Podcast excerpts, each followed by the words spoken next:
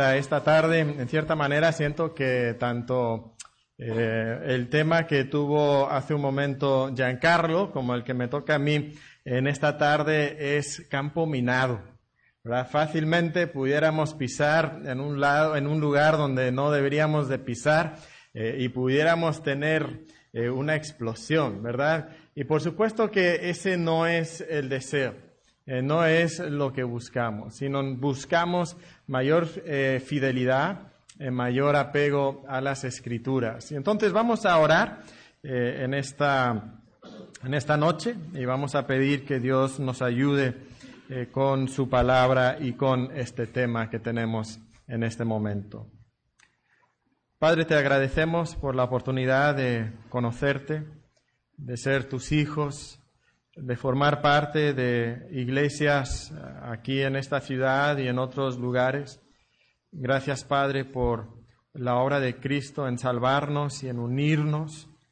Y Padre, pedimos que tú nos permitas como cristianos unidos en Cristo y unidos también en iglesias locales, que podamos reflejarte adecuadamente, que nuestras iglesias puedan ser iglesias que reflejan a Cristo que reflejan la palabra de Dios y que de esta manera reflejan la gloria de Dios a un mundo que está perdido.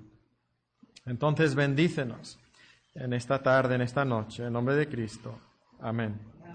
Quisiera comenzar comentándoles acerca de un eh, pastor que conozco bastante bien y una situación que estaba pasando hace algunos años.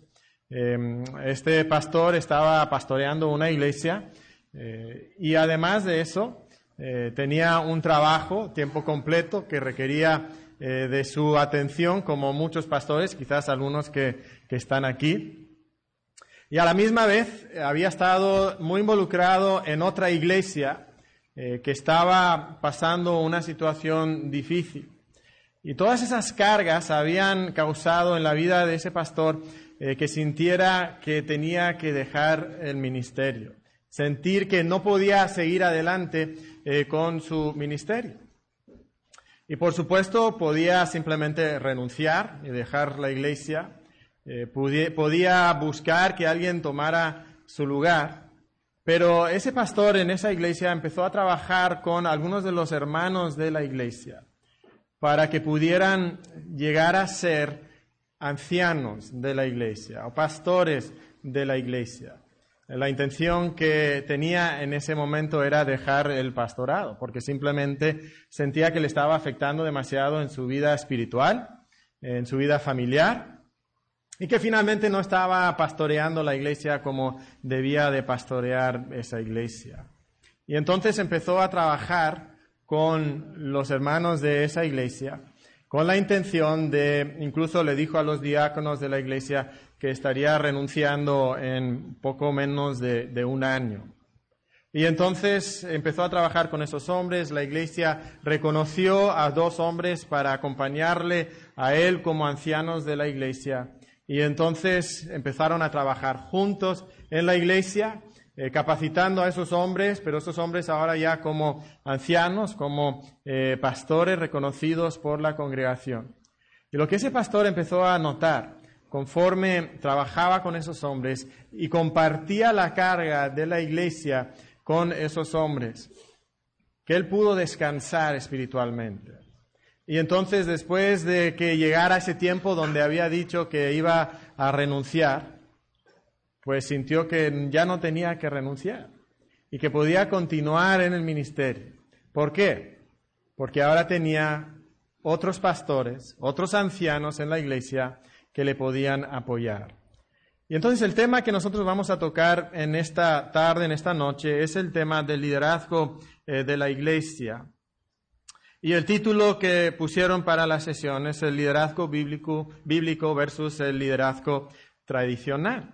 Y otra vez de inmediato pudiéramos empezar a sentirnos incómodos con este tema, pero vamos a intentar en esta noche contestar solamente dos preguntas. Dos preguntas. Y la primera pregunta que queremos nosotros contestar es ¿qué modelos de liderazgo eclesiástico existen?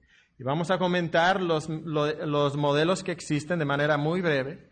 Y luego vamos a hacernos la pregunta, ¿qué enseña la Biblia acerca del liderazgo eclesiástico? Esa es la pregunta que va a tomar la mayoría de nuestro tiempo. Entonces vamos a entrar a esa primera pregunta. ¿Qué modelos de liderazgo eclesiástico existen? Y si miramos a nuestro alrededor en diferentes grupos religiosos, incluso grupos cristianos, podemos ver eh, estos modelos. El primer modelo que vamos a mencionar es el episcopal el episcopal. El episcopo o el obispo, así eh, son palabras relacionadas. Este es el sistema que tiene la Iglesia Católica, por ejemplo, los luteranos, los metodistas y otros grupos. Y es una iglesia que es gobernada por los obispos. Ahora, estos obispos están asignados a una zona. Eh, la Iglesia Católica lo llama diócesis, ¿verdad? Y entonces ellos rigen varias iglesias que están en esa zona. Eh, y hay una jerarquía en la Iglesia Católica, es los sacerdotes, los obispos, los arzobispos, los cardenales y luego finalmente el Papa. Y es un sistema en pirámide, ¿verdad? Ese es el sistema episcopal. Luego está el sistema presbiteriano. El sistema presbiteriano tiene una iglesia que es gobernada por un consejo de ancianos, pero por encima de ese consejo de ancianos hay un presbiterio. Y ese presbiterio está compuesto de los ancianos de diferentes iglesias de una región. Y luego sobre ellos finalmente está el sínodo, que es la asamblea general de esa denominación, que finalmente gobierna en esa denominación. El tercer modelo que vamos a mencionar es el congregacional, el modelo congregacional.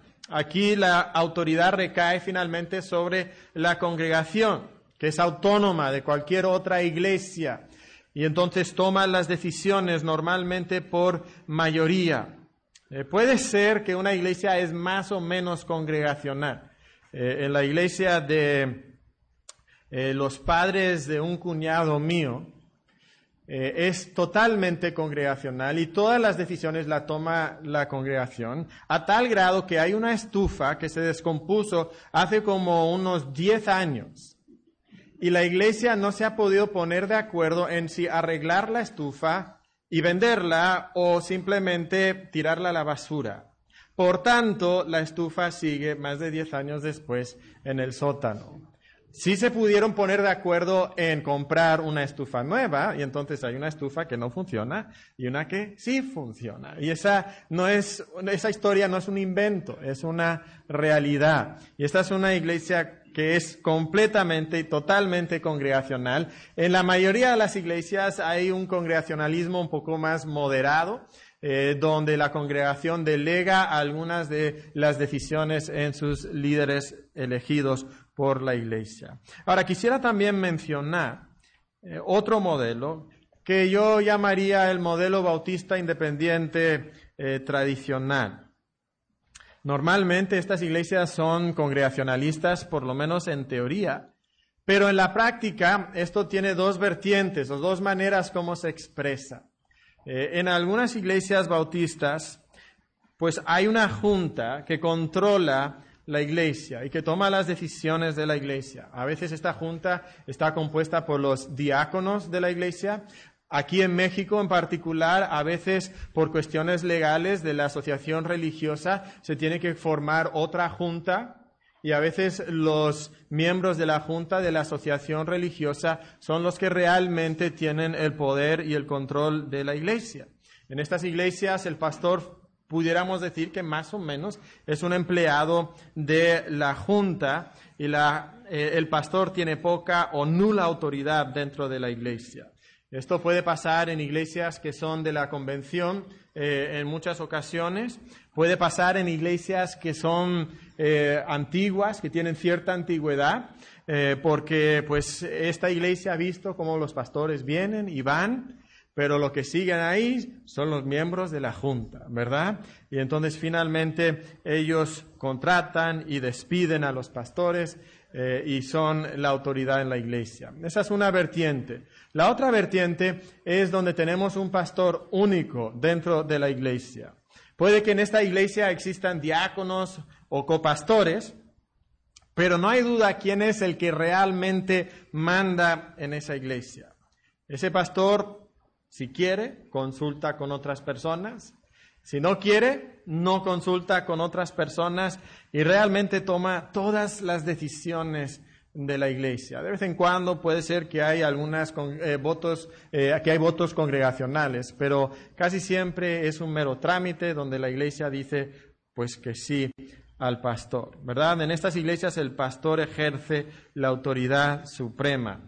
Puede ser que sea benévolo, pero al fin y al cabo es un dictador, aunque sea dictador benévolo. Eh, algunas evidencias de esto en las iglesias es donde el pastor justamente no consulta con nadie cuando toma decisiones. Eh, muchas veces el pastor en estas iglesias toma todas las decisiones en cuanto a las finanzas de la iglesia. A veces, como comentábamos en la mañana, él de manera unilateral puede expulsar a miembros de la iglesia Puede que tome las decisiones incluso más insignificantes de la iglesia, como asuntos de la decoración o cosas eh, de la, bolsa de dulces que vamos a regalar a, los niños, pues el pastor decide cómo va a ser esa, eh, cómo va a ser esa bolsa de dulces. Eh, recuerdo hace un tiempo escuchar de una iglesia bastante grande donde eh, necesitaban una licuadora para, eh, el, comedor de, la, de la escuela y entonces la encargada del comedor estaba pues bien, bien frustrada porque necesitaba comprar la licuadora, pero no había podido preguntarle al pastor qué licuadora comprar, ¿verdad? porque el pastor es el único que tiene alguna autoridad para decidir. Realmente estos son algunos de los modelos tradicionales que existen. Y este es, o estos dos modelos particularmente, son los que existen en las iglesias bautistas de manera más tradicional en los años recientes. Ahora, yo comentaría que estos son los modelos tradicionales en los últimos años, quizás décadas de las iglesias bautistas, pero no siempre fue así. Históricamente, si nosotros nos remontamos hace un poco más de tiempo, vamos a encontrar que las iglesias bautistas normalmente seguían otro modelo. Ahora, cuando llegamos al final de, este breve resumen de cuáles son los modelos de liderazgo en una iglesia, Realmente no nos importa tanto quién hace esto y quién hace aquello o cuándo lo hicieron. La pregunta que realmente a nosotros nos importa es esta, ¿qué enseña la Biblia? Realmente ahí es donde está nuestra lealtad. Eso es lo que a nosotros realmente nos preocupa. Queremos saber si la Biblia nos da alguna indicación sobre cómo debe ser el liderazgo dentro de nuestra iglesia y cómo debemos nosotros practicarlo. Y en cuanto a, este, a esta pregunta, ¿qué enseña la Biblia? Algunas personas contestan, pues sabes que la, la Biblia realmente no nos da suficiente información para tomar una decisión válida sobre esto. Eh, mira, la misma diversidad de modelos que acabamos de comentar deja muy en claro que esto es algo que la Biblia realmente no enseña claramente. Entonces tú puedes tener el modelo que a ti te da la gana. Tú puedes tener el modelo que tú más prefieres. Mm, pero yo no estoy totalmente de acuerdo. Creo que la Biblia sí nos da suficientes indicaciones para ver cuál es el modelo que la Biblia enseña. Ahora, no lo pondría en ese círculo central que acabamos de ver en doctrinas esenciales. Quizás lo pondría en ese círculo de doctrinas distintivas, porque si tú tienes una opinión acerca de cómo debe ser el modelo de liderazgo de la Iglesia, eh, difícilmente vas a poder unirte a una iglesia que tiene un modelo diferente. Si tú eres un pastor que crees en el, eh, eh, como más el, modelo congregacional, sin cualquier estructura denominacional por encima de tu iglesia, pues difícilmente vas a poder ser un pastor presbiteriano, ¿verdad? En una iglesia presbiteriana, porque pues ellos creen en el presbiterio. Entonces, creo que eso sí marca ciertas distinciones. Pero a la misma vez no creo que simplemente sea un asunto de opinión personal. Creo que la Biblia sí nos da indicios suficientes para saber cuál es la mejor o cuál es el mejor modelo de liderazgo dentro de la iglesia. Entonces, queremos preguntarnos, ¿qué enseña la Biblia acerca del liderazgo en la iglesia? Y vamos a mencionar tres cosas. Las primeras dos las vamos a ver muy rápidamente y luego vamos a profundizar en el tercer punto, el tercer elemento.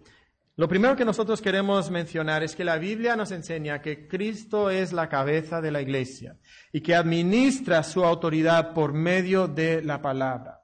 Cualquiera que sea el modelo de liderazgo que tú adoptes, no puede ser simplemente una democracia total y absoluta. No puede serlo. ¿Por qué? Porque Cristo es la cabeza de la iglesia. Y finalmente quien gobierna en la iglesia es Cristo. Y como seguidores y discípulos de Cristo tenemos la obligación de seguir a Jesucristo y obedecer sus mandamientos. Y Él nos ha preservado entonces en su palabra, pudiéramos compararlo con la constitución. Y entonces nosotros nunca podemos adoptar creencias o prácticas que nuestra constitución prohíbe.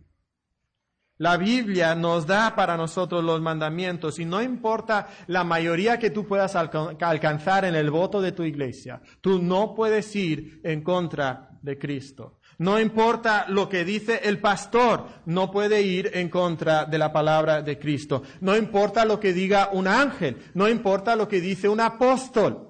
¿Se acuerdan lo que Pablo dice en Gálatas capítulo 1? ¿Qué nos dice? Si aún un ángel, o si nosotros mismos os enseñamos otra cosa, debemos de ser anatema. Debemos de ser condenados al infierno, ¿verdad? Entonces nadie puede ir en contra de la autoridad de Cristo que Él administra por medio de su palabra. Ahora, además entonces de que Cristo es la cabeza de la iglesia, creo que también la Biblia enseña un congregacionalismo moderado, un congregacionalismo moderado. Jonathan Lehman escribe lo siguiente, bajo la palabra de Dios, el cuerpo entero de la Iglesia tiene la autoridad final en asuntos de doctrina y por implicación escoger líderes. ¿Por qué por implicación? Porque los líderes son los que enseñan doctrina. Entonces el cuerpo de la Iglesia, la congregación, tiene autoridad final en cuanto a asuntos de doctrina y por implicación escoger líderes y disciplina y por implicación escoger miembros de la iglesia. Entonces, en una iglesia congregacional, la congregación es la última autoridad humana. Obviamente Cristo y su palabra están por encima de la iglesia. Pero humanamente hablando, es la congregación que reina o que gobierna. Algunos dudan de esto, pero déjame darles algunos pasajes que indican esto podemos encontrar, por ejemplo, en Hechos, capítulo 6, versículos 2 al 5. Esto es cuando se instituyen diáconos en la iglesia. ¿Quién es quien escoge los diáconos? ¿Son los apóstoles? No, ¿verdad? E-, es la iglesia quien escoge los diáconos. Pudiéramos ver otros pasajes, por ejemplo, en Hechos capítulo 15, ahí donde tenemos el concilio de la iglesia en Jerusalén. Podemos ver que están los apóstoles, están los ancianos, pero nos dice también que toda la iglesia estaba de acuerdo. No era simplemente que los apóstoles y los ancianos decían, así va a ser, sino que hay acuerdo de parte de la iglesia. En Mateo capítulo 18, 15 al 17, lo estuvimos estudiando esta mañana. Finalmente, ¿quién ejerce disciplina sobre un hermano que peca y rehúsa arrepentirse? Es la iglesia. Debes informar a la iglesia. Y la iglesia entonces ejerce la disciplina. Y eso es muy interesante también cuando lo ligamos y vemos la conexión entre Mateo capítulo 16 y Mateo capítulo 18. Y los dos pasajes ahí hablan de lo que atamos. Y lo que se ata en la tierra será atado en el cielo y entonces pone la autoridad final sobre la iglesia. Vemos lo mismo en 1 Corintios capítulo 5, donde aunque Pablo ya ha tomado en su rol de apóstol una determinación sobre el hombre que está eh, teniendo relaciones sexuales con la esposa de su padre, él instruye a la iglesia que entregue a ese hombre a Satanás. Podemos verlo también en 2 Corintios 2, capítulo 6, donde habla de que la mayoría de la iglesia o los muchos en la iglesia habían ejercido esta disciplina y ahora ellos debían entonces de recibir y perdonar a ese hombre. Lo vemos en el pasaje de Gálatas, capítulo 1, donde en Gálatas 1 Pablo critica a los Gálatas por haber aceptado doctrina falsa. Ahora, lo curioso es que no se dirige solamente a los pastores, sino a quién se dirige se dirige a la iglesia en general. Entonces podemos ver en estos pasajes, entre otros, que la congregación es importante y toma finalmente decisiones finales en la iglesia. Entonces, las implicaciones, dos implicaciones que mencionar. La última instancia de la autoridad humana es la congregación. La última instancia de autoridad humana en la iglesia es la congregación. Y también para mí, por lo menos, sugiere la autonomía de cada iglesia local. Que no debe haber por encima de la iglesia personas externas a la iglesia que están decidiendo cómo esa iglesia va a practicar su fe o qué va a creer como parte de su fe. Ahora, una iglesia puede voluntariamente unirse en un compañerismo o incluso una denominación siempre y cuando no ceda su autonomía local. Es una iglesia y ellos son los últimos responsables delante de Cristo por esa iglesia. Ahora, esto crea una confusión en algunas personas en cuanto a cuál es la relación que debe existir entre los pastores y la congregación. Porque algunos ven una contradicción. Oye, pero dice en la Biblia que la iglesia debe de someterse a los pastores. Entonces, ¿cómo es esa relación? Y lo que podemos decir, y, sí es un poco complejo lo que la Biblia enseña, pero lo que podemos decir es que como regla general la iglesia debe de someterse a sus pastores hasta el momento donde ellos rebasan los límites de la enseñanza bíblica. Y entonces la congregación tiene que ejercer, por decir así, un veto, su derecho al veto. De decirle, mira, eso no es lo que nosotros creemos que la Biblia enseña. O cuando un miembro, por ejemplo, da evidencias de que no es salvo por su pecado impenitente, entonces la iglesia ejerce su veto y dice, nosotros no creemos que tú eres salvo, y entonces le expulsan de la membresía. Pero la autoridad congregacional no es tanto de liderazgo, sino es ese liderazgo, es esa autoridad de veto. Una ilustración, y aunque pues somos bautistas y no aplica entonces, pero sería a, dos personas eh, que están eh, danzando un vals, ¿verdad? Y, en ese baile el hombre tiene el liderazgo y la mujer sigue el liderazgo del hombre, pero los dos están siguiendo la música, están siguiendo el compás de la música. Y entonces de esa misma manera, tanto los pastores como la congregación, los dos están sometiendo mutuamente el uno al otro y siguiendo el compás de la palabra de Dios. Por supuesto, en ese baile pudiera ser que, que la mujer diga, mira, este hombre ya no está siguiendo el ritmo de la música, ya no está siguiendo el compás de la música, y entonces yo ya no puedo bailar con él.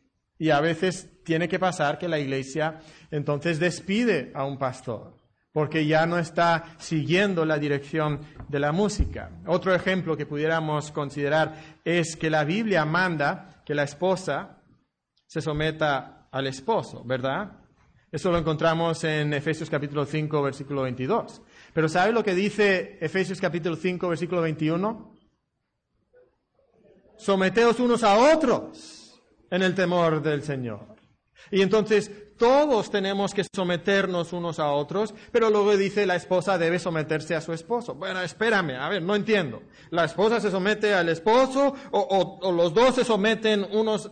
Exacto, sí, los dos se someten, pero sí hay una sumisión especial de parte de la esposa para con su esposo. Y entonces, ¿quién se somete? ¿La iglesia se somete a los pastores o los pastores se someten a la iglesia? Bueno, sí, en cierto modo, los dos. Pero también hay una sumisión especial que la iglesia le debe a sus pastores. Entonces debe de haber eh, esa, esa combinación. Dentro del congregacionalismo, entonces, algunas responsabilidades de la congregación son seleccionar y cuando sea necesario, remover los líderes de la iglesia. A veces es necesario incluso remover. Proteger la sana doctrina controlar la membresía, quién es aceptado como miembro y quién es expulsado de la membresía. Y también normalmente participan en las decisiones más importantes de la iglesia, aquellos que afectan todo, a toda la congregación, el presupuesto, la compra de terrenos, eh, asociarse o no con un compañerismo. Esas son decisiones que normalmente se deberían de manejar a nivel congregacional, pero no si vamos a botar la estufa a la basura o si la vamos a arreglar, ¿verdad? Esas no son decisiones que una congregación debería de estar tomando. Entonces, como repaso, recordamos que Cristo es la cabeza de la iglesia y administra su autoridad por medio de la palabra de Dios. La Biblia, además, creo que enseña un congregacionalismo moderado. Pero hay un tercer elemento que también es importante destacar. Creo que la Biblia también enseña que hay dos oficios dentro de la iglesia, que hay dos oficios dentro de la iglesia y no más de dos oficios. ¿Ok? ¿Cuáles son estos dos oficios? Bueno, creo que la Biblia enseña que hay pastores y diáconos. Esos son los dos oficios, pastores y diáconos. ¿Por qué creemos esto? Bueno, varias razones, entre otras porque en el Nuevo Testamento solamente hay dos listas de requisitos para dos puestos o para dos oficios dentro de la iglesia. Podemos encontrar en 1 Timoteo capítulo 3 que da los requisitos para los pastores y luego da los requisitos para los diáconos y solamente menciona esos dos grupos. Y en ningún otro lado del Nuevo Testamento encontramos una lista de requisitos para algún puesto dentro de la iglesia. Podemos ver esto también reflejado en Filipenses capítulo 1, versículo 1, donde Pablo escribe a la iglesia que está en Filipos con sus obispos y diáconos, con sus pastores y diáconos. Entonces, estos son los dos oficios que existen dentro de la iglesia. Ahora, quisiera, quisiera mencionar brevemente diáconos eh, y nos vamos a enfocar luego en el otro oficio de los pastores. Entonces, de manera muy breve, simplemente quisiera resumir lo que la Biblia enseña de la siguiente manera. Los diáconos son hombres espiritualmente cualificados, que han sido oficialmente designados por la Iglesia para servir a la Iglesia, atendiendo necesidades importantes y específicas para que los pastores puedan dedicarse al ministerio de la palabra y la oración. Eso es lo que es un diácono. Ahora, noten aquí varias cosas. Son siervos de la iglesia que han sido designados por la iglesia. Esto significa que no son autoridad en la iglesia. Esto es algo que frecuentemente eh, confundimos. Son siervos. La palabra misma indica que un diácono es un siervo. Y el origen del diaconado nos recuerda eso. Están trabajando en los asuntos quizás eh, más eh, más cotidianos, más administrativos de la iglesia, para que los pastores de la iglesia puedan dedicarse al liderazgo espiritual de la iglesia. Ahora, los, los diáconos no pueden decir, ah, esto es para nosotros, esto es nuestro ámbito y aquí los ancianos no se pueden meter. Por ejemplo, muchas veces los diáconos manejan las finanzas de la iglesia. Pero es curioso que cuando eh, recogen una ofrenda en Antioquía, en Hechos capítulo 14, y envían esa ofrenda, perdón, creo que es Hechos capítulo 11, y envían esa ofrenda, la envían a la iglesia de Jerusalén. ¿Y quién recibe la ofrenda? Los ancianos. Entonces, aún en lo económico y financiero, son los ancianos que tienen el liderazgo, son los pastores que tienen el liderazgo, aunque los diáconos quizás lleven la ejecución de eso. Entonces creemos que primero tenemos los diáconos, por cuestión de, poder enfocarnos en lo, lo, que queremos ver en esta noche, y luego tenemos el oficio de los pastores, ancianos, obispos. Y noten aquí que los mencionamos como pastores, ancianos, obispos. ¿Ok? Y estamos enfatizando varias cosas. Lo que queremos notar es la unidad de este oficio. La unidad de este oficio. No estamos hablando de tres oficios. No estamos hablando de luego añadir aquí una jerarquía de ah, obispos y arzobispos y cardenales y quién sabe qué más. Cuando la Biblia usa estos diferentes términos, está hablando de únicamente un solo oficio. Está hablando de lo que nosotros normalmente decimos como pastores. ¿Ok? ¿Cómo lo sabemos? Bueno, porque la palabra de Dios usa estas palabras de manera intercambiable. Entonces, en la mente de los autores bíblicos, estas palabras se refieren al mismo oficio. Y quiero que veamos esto. En Hechos, capítulo 20. Hechos, capítulo 20. En Hechos capítulo 20, Pablo va de camino a Jerusalén y por donde Pablo ha ido le están anunciando que, le esperan cosas muy difíciles, malas, ¿verdad? Que, que lo van a encarcelar. Y entonces en Hechos capítulo 20, en el versículo 17, él llega al puerto de Mileto, que está a unos 50 kilómetros al sur de Éfeso, y él llama a los ancianos de Éfeso. Noten a quién llama en el versículo 17. Llama a quienes a los ancianos de la iglesia. Y empieza a darles un discurso de despedida. Y cuando llegamos al versículo 28 dice lo siguiente. Por tanto, mirad por vosotros y por todo el rebaño en el que el Espíritu Santo os ha puesto por obispos, para apacentar la iglesia del Señor, la cual él ganó por su propia carne. Entonces está hablando a quienes? A los ancianos. Y dice que el Espíritu Santo les ha puesto, ¿por qué? Por obispos. Y entonces en su función de ancianos y obispos deben apacentar la iglesia del Señor. Esa es la tarea del pastorado. Deben de pastorear el rebaño. Entonces en este pasaje combinamos estas tres palabras y estamos hablando de un solo oficio. Podemos ver algo muy parecido también en Primera de Pedro capítulo 5. Primera de Pedro capítulo 5.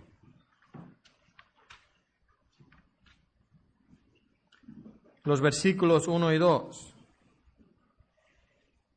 Dice el apóstol Pedro, ruego a los ancianos que están entre vosotros, yo también con ellos, y testigo de los padecimientos de Cristo, que soy también participante de la gloria que será revelada, apacentad Ahí está la palabra, pastorear.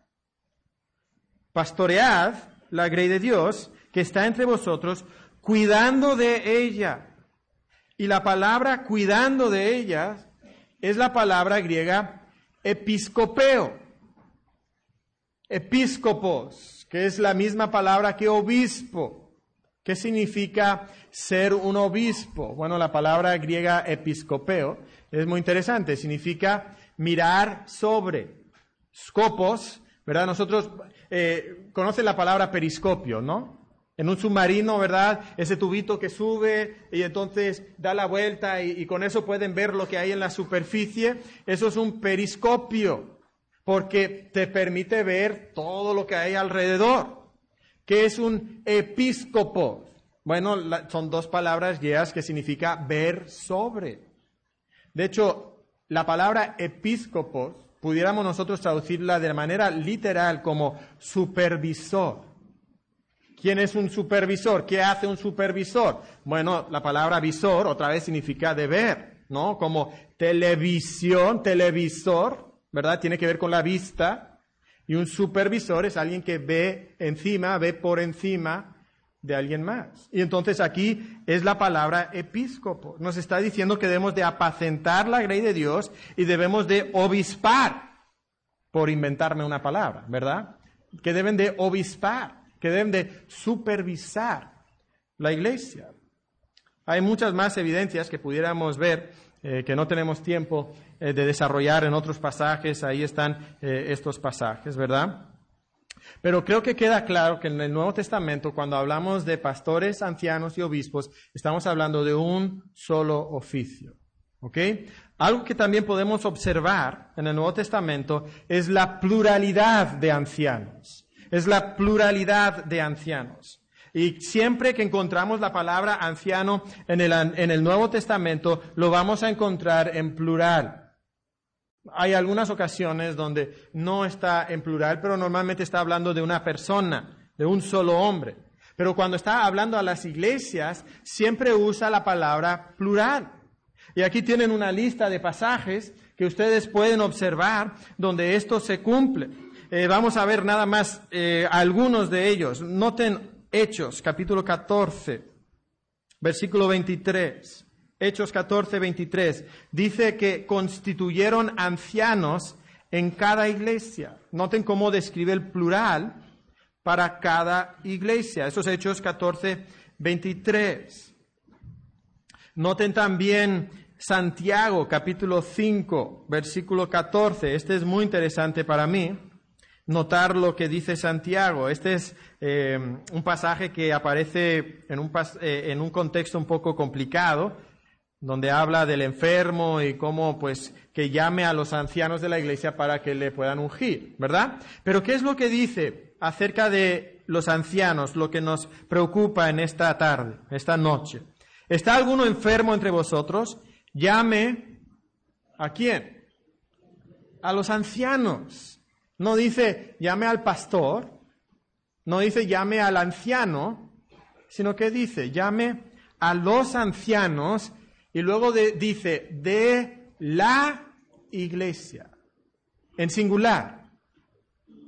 Entonces, en el Nuevo Testamento hay la expectativa que en una iglesia va a haber una multiplicidad, una pluralidad de ancianos, pastores, obispos.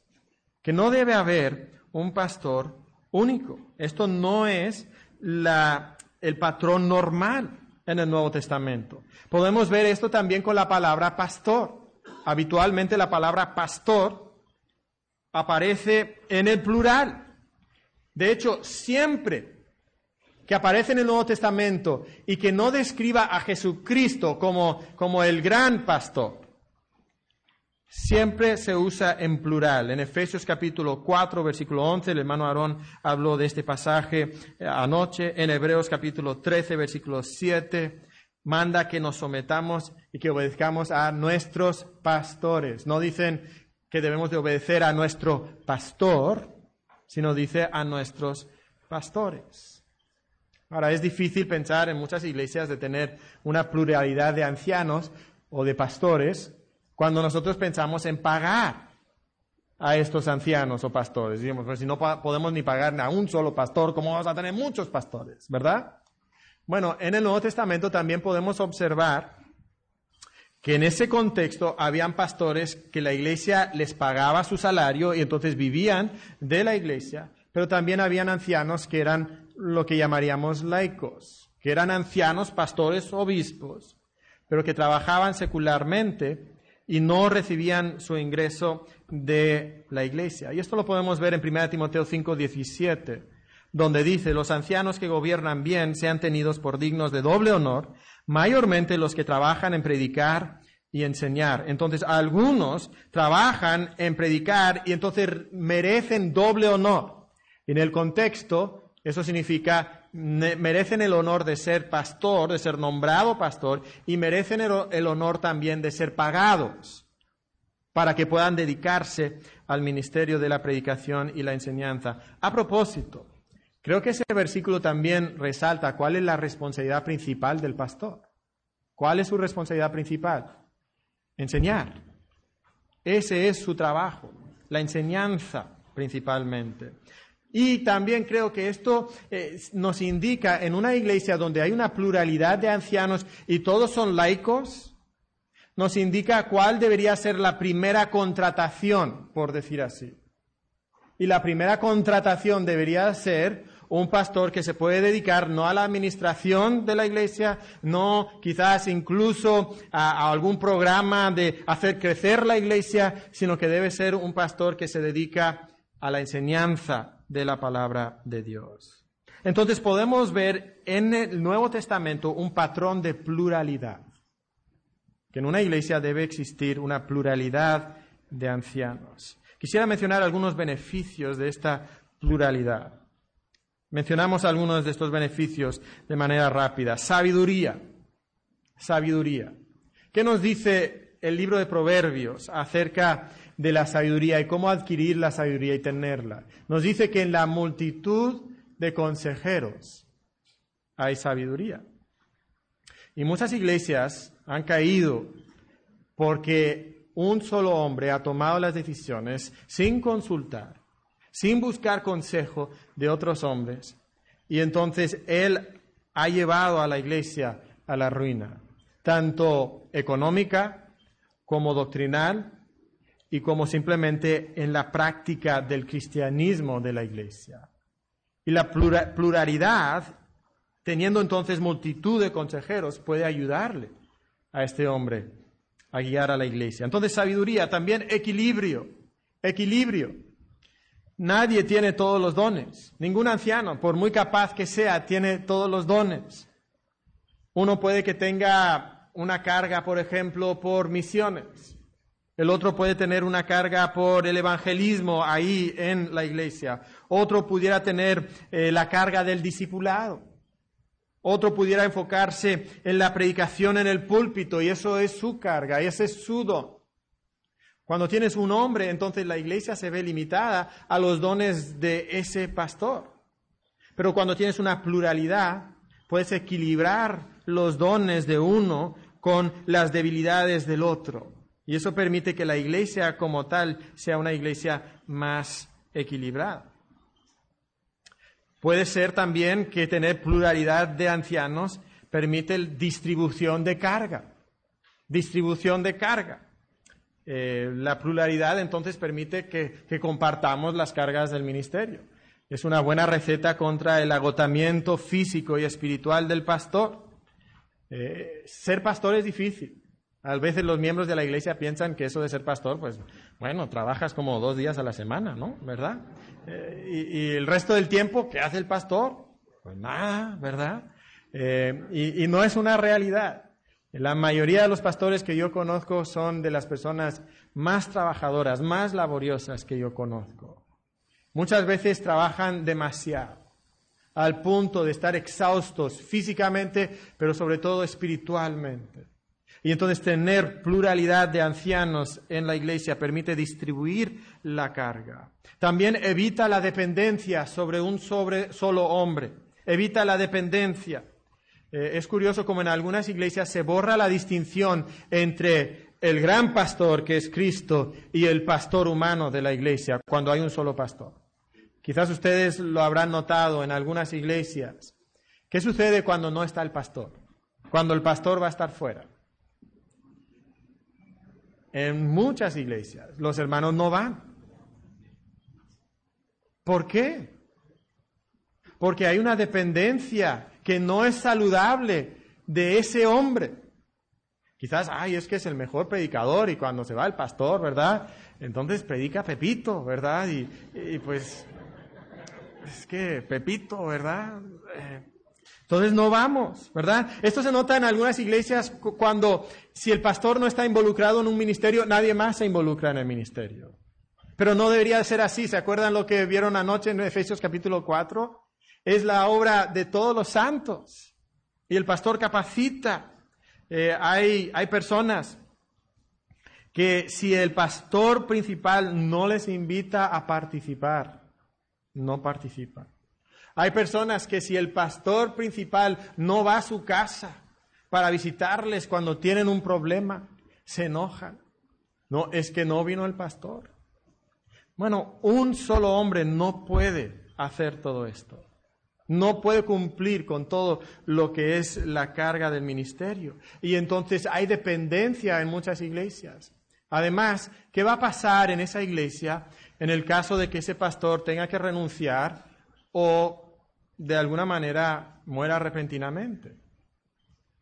Si no hay otros pastores, como la mayoría de ustedes saben, hace cuatro años eh, nosotros allá en, Monterrey tuvimos una situación exactamente así.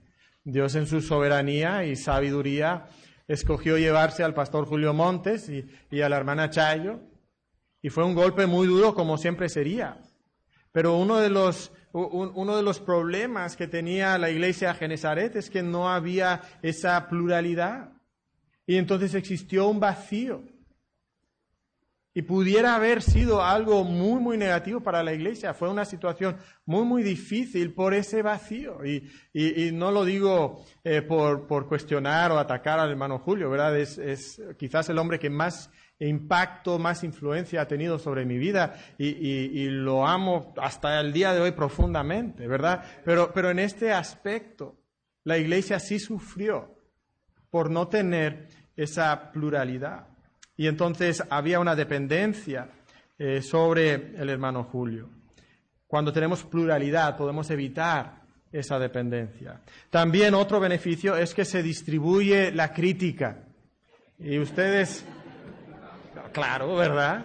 Eh, ustedes no saben, si usted no ha sido líder, ¿verdad? De una iglesia, el único pastor de una iglesia, no sabe la carga que es especialmente cuando hay problemas en la iglesia y todas las críticas van dirigidas hacia tu persona.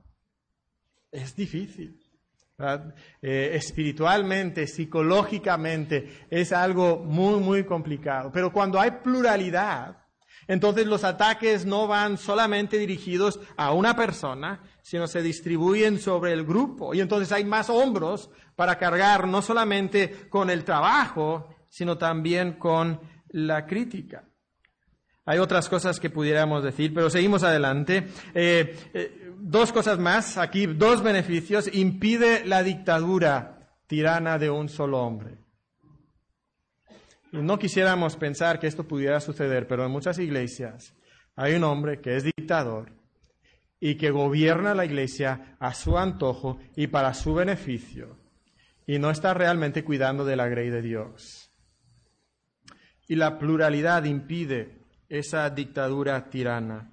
Y el último beneficio, y uno de los mejores beneficios, es que en una iglesia donde hay pluralidad y donde se está buscando la pluralidad, hay la oportunidad de desarrollar líderes para la iglesia. Y una de las cosas más sanas que puede pasar en la iglesia es que hombres aspiran al obispado, aspiran al pastorado y buscan reunir los requisitos y buscan estudiar la doctrina bíblica para que de esta manera puedan ejercer como obispos. Y lo que una iglesia necesita precisamente es tener hombres fuertes, sabios y espirituales que contribuyen a la salud de la iglesia. Y tener pluralidad de ancianos motiva a hombres de la iglesia a aspirar a esto, no de una manera incorrecta, sino de una manera sana, como Pablo nos dice en 1 Timoteo capítulo 3.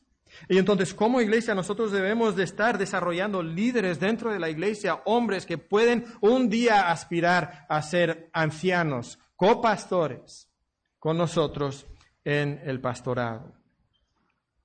Vamos a mencionar brevemente algunas cosas acerca de las cualidades de los ancianos. Estamos a punto de terminar un punto más después de, de este que sigue, las cualidades de los ancianos. No vamos a ver en detalle esto. Primera de Timoteo 3, 1 al 7 y Tito 1, 5 al 9 nos dan los requisitos. Solamente quiero mencionar que son requisitos. ¿Ok? No son sugerencias. No es opcional. No es a menos que te guste mucho, mucho ese pastor. No, son requisitos. Y debemos de aplicarlos y esperar que los pastores reúnan estos requisitos. Ahora, Dios no requiere perfección.